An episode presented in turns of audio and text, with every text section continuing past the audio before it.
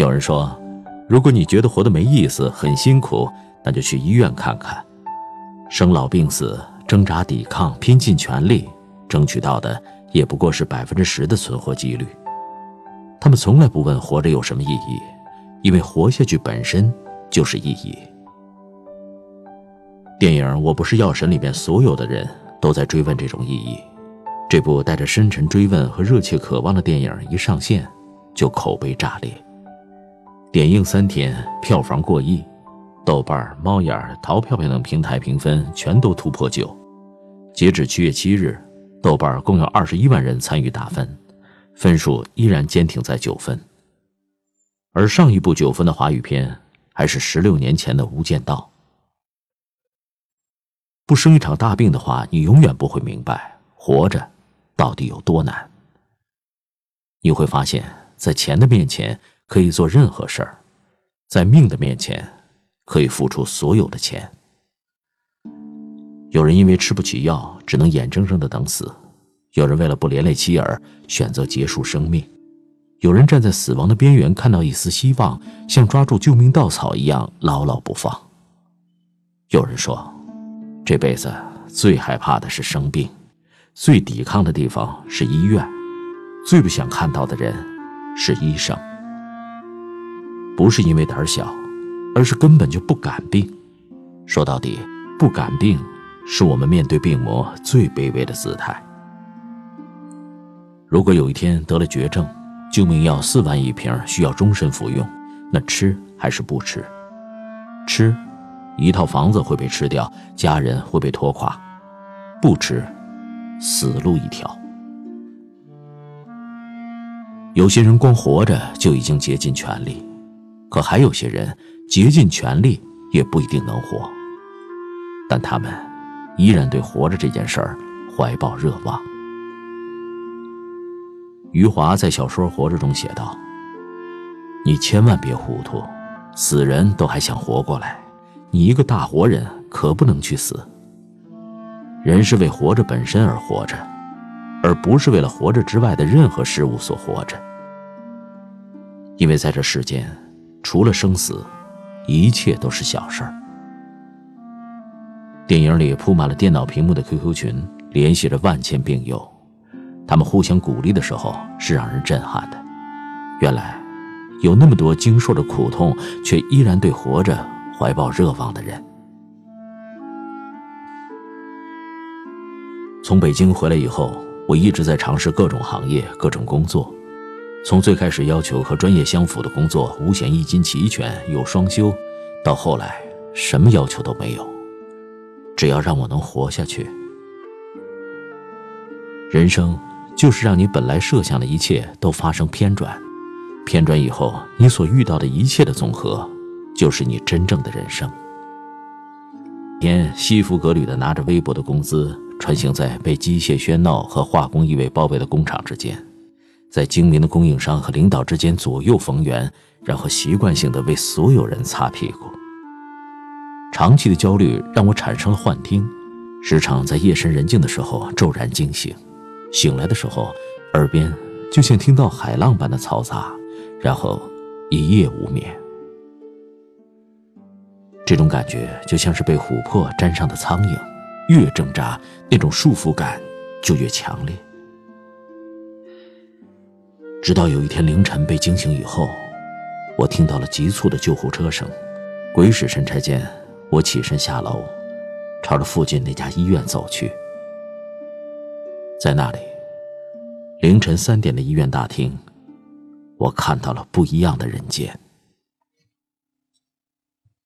医院对面的街上，永远有那么几家二十四小时营业的小吃店。在救护车开进去后没多久，就会有病人家属急匆匆的赶过来。等该来的人到齐以后，大家会在医院门口简单的说一下情况，然后留下一两个人到二十四小时营业的店里去买个东西，只为占个位置睡觉，做好轮岗的准备。剩下的人则跟着医生去急诊室，随时准备待命。与其说是小吃店，不如说是旅馆。这是只有深夜才开的旅馆，也只给那些被命运捉弄的人。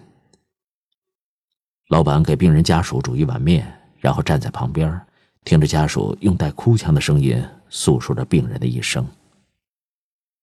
每到这个时候，家属都会说得很慢，仿佛生怕说快了，这个昨天还活生生在自己身旁的人就会离开。有时话说到一半，家属就会接到来自急诊室那边的消息。关于病人接下来所有的故事，往往都在这一通电话里了。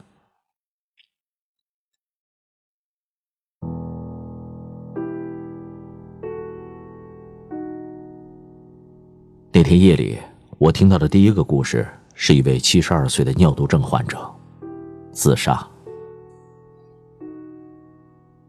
在深夜旅馆里坐着的是陪伴他半辈子的老伴儿。我虽然没有见过老先生，但从他老伴的描述中就可以大致勾勒出他的模样。老先生是位离休干部，一生要强，和夫人一起抚育一双儿女长大。在孙辈承欢膝下的时候，老先生被查出慢性肾炎。从慢性肾炎到尿毒症，只有一年不到的时间。总说人生无常，而我们说这四个字的时候，都说不出命运的沉重感。能说出沉重感的，大抵也不愿意对命运开口了。从三天一次透析，到后来一天隔一天的频率。老先生的手臂就像是蜂巢般排布着大量令人触目惊心的内漏，每一个内漏都是透析管刺入身体留下的痕迹。随着透析的时间越久，被药物清洗过的血管会逐渐萎缩，再也无法承担透析的功能。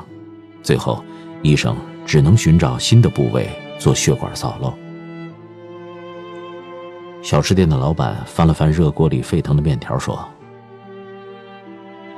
好死不如赖活着，老先生，这又是何必呢？在昏黄的灯光下，大团大团的热气弥漫在半空中，模糊了所有人的视线。老伴说：“他很骄傲，他这辈子都很骄傲，所以，他想。”再最后骄傲一次。老人的声音很平静，想必在与病魔对抗的这一年多时间里，他已经亲眼目睹了一个苍老却骄傲的战士是如何一步一步被疾病摧垮的。在这世上的绝大多数人，既渺小又伟大，他们其实什么也改变不了，但却握着命运交给他们的这副烂牌。尽己所能的打出最好的水平。短暂的沉默很快被手机铃声打破。老伴儿坐在那儿看手机很久了，半天才接通了电话。嘈杂的声音断断续续，伴着压抑的哭声，在安静的深夜街头显得格外清晰。儿子，和你姐好好的哭一场。然后，我们一起把你爸接回家去。迟来的面条才刚刚端上来，老人已经整理好一切随身物品，准备起身了。老太太，您这面还没吃呢。老板的声音越来越小，他看到老人有泪水。在无声的流淌。啊，谢谢您了。灯火辉煌的医院急症中心前，老人缓缓的穿过少有人迹的凌晨街道，他的双手捂着嘴巴，最后在绿化带的阴影中缓缓的坐了下来。被路灯拉长的影子孤单单的落在地上。从此余生，再难成双。因为从小身体就不太好，所以我很讨厌医院大楼里浓烈的消毒水的气味但我还是走了进去，因为那里是绝大多数人从来没有见过的人间。凌晨三点的医院大厅里摆放着大量的床位，病床上的患者都是因为床位不足而不得不暂时安置在外的病人。几乎所有的床位旁边都蜷缩着一到两个疲惫到陷入麻木的家属，他们睁着眼睛靠在行李上，每一个人的心里都充斥着问题，而每一个问题其实都得不到解答。鸡汤文里说，人生就是在坚定不移的寻找梦想，但事实上，绝大多数人的人生就是见招拆招，哪有什么资格去寻找梦想？只想将眼下的生活安顿好。命运没有因为现在是凌晨三点就暂时放过任何人。在急诊大厅里，无时无刻没有急匆匆的担架穿行。无时无刻没有心急如焚的家属狂奔，所有的人都为了两个字：救命。第二个病人是跟我年纪相仿的年轻人，二十六岁，病因不明。被发现的时候，年轻人的心跳和呼吸都已经停止了，在救护车上就开始有医生不间断的进行心肺复苏，但所有的医疗措施。都已经失效了。年轻人的身体正在一点点的变冷。在明明人满为患的医院大厅里，我只能听到医生急促的喘息声和家属极力克制的哭泣声。她应该是年轻人的母亲，一个极度悲伤、险些昏厥过去的中年妇女。满头是汗的医生羞赧的站在那位母亲面前，告诉她。已经尽力了。他和那位母亲一样，拼了命想要救回年轻人的生命，但往往世间的事难以如愿。有时是治愈，常常是帮助，总是去安慰，这是对医生最好的描述。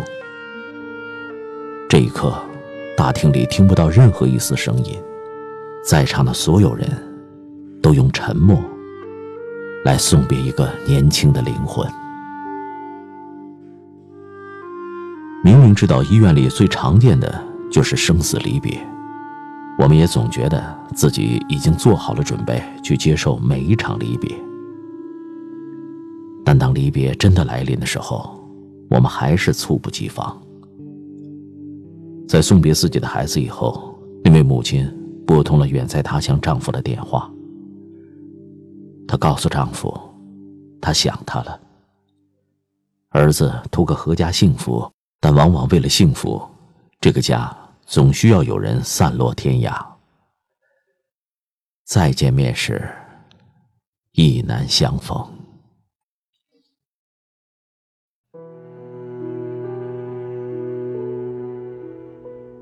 在没有遇到彤彤之前，我把这些年轻经历的所有折磨。都当作天意如此。自己的运气很差，所以才会生活多有磨难。而在遇到彤彤之后，我才发现，即便是像我这样屡战屡败的人，也有着别人梦寐以求却永远也无法得到的东西。彤彤是我遇到的第三个人，一个才三岁的白血病患者。刚刚化疗结束以后。彤彤陷入高烧引发的深度昏迷，伴随着血压的急剧上升，瘦小的身体已经不受控制的剧烈抽搐起来。绝望的母亲声嘶力竭地喊着孩子的名字，念叨着不求孩子成名成家，只求他平安，并跪在地上磕头。额头与冰冷的地板撞击以后发出的咚咚闷响，在医院大厅里。显得格外刺耳。以前，总觉得健康长大是一件稀松平常的事情，但来到这里后才发现，自己能平安无事的长大，真的很幸运。因为未曾经历过苦难，所以才觉得生活多磨难。我们总觉得人生太难，其实，着实幸运。有部小说里说：“落在人一生中的雪，我们不能全部看到，每个人都在自己的生命里孤独的过冬。